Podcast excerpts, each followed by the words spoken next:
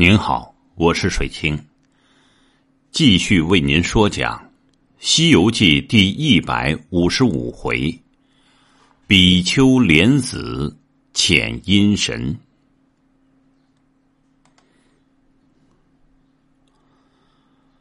话说孙大圣用尽心机，请如来收了众怪，解脱三藏师徒之难，离狮驼城西行。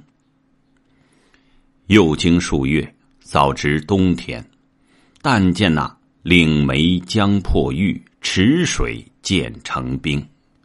红叶俱飘落，青松色更新。淡云飞玉雪，枯草浮山平。满目寒光迥，阴阴透骨冷。师徒们冲寒冒冷。宿雨餐风，正行间，又见一座城池。三藏问道：“悟空，那乡又是什么所在？”行者道：“到跟前自知。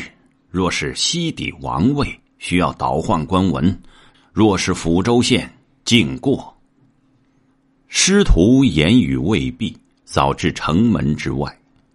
三藏下马，一行四众进了月城，见一个老君在向阳墙下微风而睡。行者近前摇他一下，叫声：“长官。”那老君猛然惊觉，马马虎虎的睁开眼，看见行者，连忙跪下磕头，叫道：“呃，爷爷。”行者道。你修狐精作怪，我又不是什么恶神，你叫爷爷怎地？老君磕头道：“呃，你是雷公爷爷。”行者道：“胡说！我乃东土去西天取经的僧人，适才到此，不知地名，问你一声的。”那老君闻言，却才正了心，打了哈欠。爬起来，伸伸腰，说道：“呃，长老，呃，恕小人之罪。此处地方原唤比丘国，今改作小子城。”行者道：“国中有帝王否？”老君道：“有，有，有。”行者却转身对唐僧说道：“师傅。”此处原是比丘国，今改小子城，但不知改名之意何故也。唐僧疑惑道：“既云比丘，又何云小子？”八戒道：“呃，想是比丘王崩了，新立王位的是个小子，故名小子城。”唐僧道。无此理，我们且进去，到街坊上再问。沙僧道：“正是，那老君一则不知，二则被大哥吓得胡说，且入城去询问。”又入三层门里，到通衢大室观看，倒也衣冠既楚，人物清秀，但见那。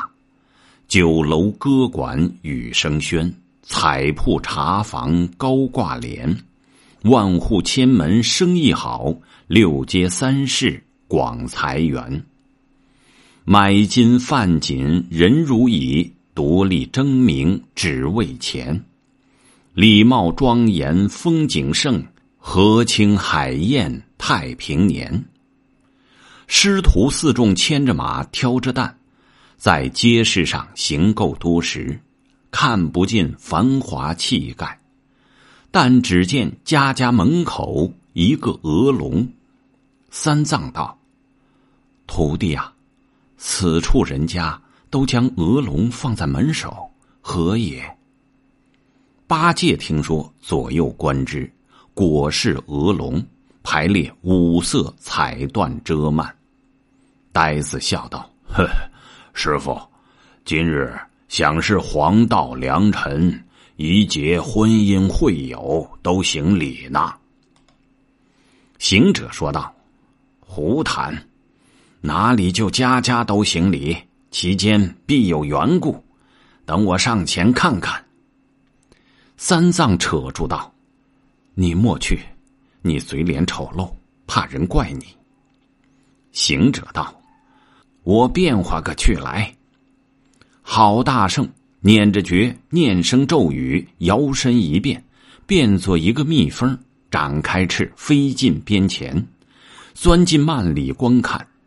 原来里面坐的是个小孩再去第二家笼里看，也是个小孩连看八九家都是个小孩却是男身，更无女子。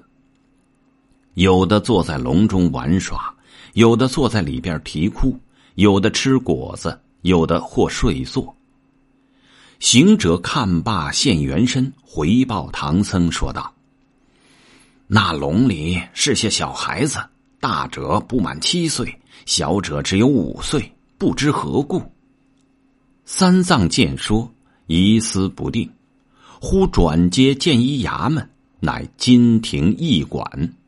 长老喜道：“徒弟，我们且进这驿站里去。一则问他地方，二则撒喂马匹，三则天晚投宿。”沙僧说道：“嗯，正是正是，快进去也。”四众欣然而入，只见那赛官人果报与一城皆入门，个个相见，叙坐定。一城问。啊，长老自何方来呀？三藏言：贫僧东土大唐差往西天取经者，今到贵处有官文，理当照验，全借高衙一些。一成即命看查，查毕即办知应，命当值的安排管待。三藏称谢，又问。今日可得入朝见驾，照验官文。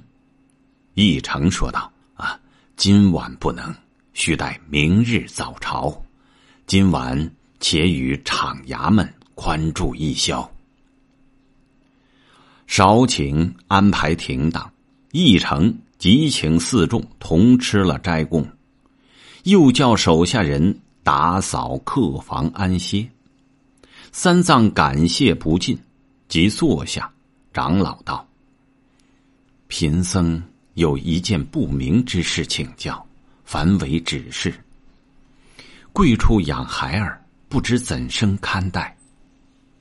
义成说道：“啊，天无二日，人无二理。养育孩童，父精母血，怀胎十月，待时而生，生下乳哺三年，渐成体相。”岂有不知之理？三藏道：“据孙言，与毕邦无异。但贫僧进城时，见街坊人家各设一鹅笼，都藏小儿在内。此事不明，故敢动问。”一成伏耳低言道：“哎，长老莫管他，莫问他，也莫理他，说他。”请安置，明早走路吧。长老闻言，一把扯住一成，定要问个明白。一成摇头摇手，指教：“哎，谨言，谨言。”三藏一发不放，只死定要问个详细。一成无奈，只得禀去一应在官人等，独在灯光之下悄悄而言道。世所问鹅龙之事，乃是当今国主无道之事。你只管问他怎地？三藏道：“何为无道？必见教明白，我方得放心。”义成道：“此国原是比丘国，近有民谣，改作小死城。三年前。”有一老人打扮作道人模样，携一小女子，年方一十六岁。其女形容娇俊，貌若观音，进贡于当今。陛下爱其色美，宠幸在宫，好为美后。近来把三宫娘娘、六院妃子全无正眼相觑，不分昼夜，贪欢不已。如今呐，弄得精神受倦，身体汪雷，饮食少进，命在须臾。太医院减尽良方，不能疗治。那禁女子的道人受我主告封，称为国丈。国丈有海外秘方，甚能延寿。前者去十州三岛采将药来，俱已完备，但只是药引子厉害，单用着一千一百，已是一个小儿的心肝，煎汤服药，服后有千年不老之功。这些鹅笼里的小儿，俱是选就的，养在里面。人家父母惧怕王法，俱不敢啼哭，遂传播谣言，叫做小儿成。此非无道而合？长老明早到朝，只去倒换官文，不得言及此事。言毕，抽身而退。吓得个长老骨软筋麻，止不住腮边泪坠，忽失声叫道：“昏君，昏君呐！为你贪欢爱美，弄出病来，怎么屈伤这许多小儿性命？苦哉，痛杀我也！”有诗为证：“邪主无知。”失正真，贪欢不醒，暗伤身。因求永寿千同命，为解天灾杀小民。僧发慈悲难割舍，官言厉害不堪闻。灯前洒泪长须叹，痛倒参禅向佛人。八戒近前道：“呃，师傅，你是怎的起了？专把别人棺材抬在自家家里哭，不要烦恼。常言道：君叫臣死，臣不死不忠；父叫子亡，子不亡不孝。他伤的是他的子民，与你何干？起来宽衣服睡觉，莫替古人担忧。”三藏低泪道：“徒弟呀，你是一个不慈悯的人。我出家人，积功累行，第一要行方便。怎么这昏君一昧胡行，从来也不见吃人心肝可以延寿？这都是无道之事，叫我怎不伤悲？”沙僧说道：“师傅，且莫伤悲。”等明早倒换官文，去面与国王讲过。如若不从，看他是怎么模样的一个国丈，或恐那国丈是个妖精，欲吃人的心肝，故设此法，未可知也。行者道：“悟净说的有理，师傅，你且睡觉，明日等老孙同你进朝，看国丈的好歹。”如若是人，只恐他走了旁门，不知正道，徒以采药为真。待老孙将先天之药旨化他归正。若是妖邪，我把他拿住，与这国王看看，叫他宽裕养身，断不叫他伤了那些孩童的性命。三藏闻言，即躬身反对行者施礼道。徒弟呀，此论极妙，但只是见了昏君，不可便问此事，恐那昏君不分远近，并作谣言见罪，却怎生驱除？行者笑道：“老孙自有法力，如今先将鹅龙小儿设离此城，叫他明日无物取心。”地方官自然奏表，那昏君必有旨意，或与国丈商量，或者另行选报。那时节，借此举奏，绝不治罪坐于我也。三藏甚喜，又道：“如今怎得小儿离城？若果能托得，真贤徒，天大之德，可速为之。略迟缓些，恐无及也。”行者抖擞精神，即起身吩咐八戒、沙僧：“同师傅坐着，等我施为。你看，但有阴风刮动，就是小儿出城了。”他三人一起俱念：“南无救生药师佛，南无救生药师佛。”这大圣出的门外，打个呼哨，起在半空，念了诀。念动真言，叫声“孽净法界”，居的那城隍、土地、设令、贞观，并五方嘎地、世职公曹、六丁六甲与护教伽蓝等众，都在空中对他施礼道：“大圣，夜唤吾等有何急事？”行者道：“今因路过比丘国，那国王无道。”听信妖邪，要取小儿心肝做药引子，指望长生。我师傅十分不忍，欲要救生灭怪，故老孙特请列位各使神通，与我把这城中各街坊人家鹅笼里的小儿，连龙都射出城外山凹中，或树林深处收藏一两日，与他些果子食用，不得饿损。在暗的护持，不得使他惊恐啼哭。待我除了邪，治了国，劝正君王，临行时送来还我。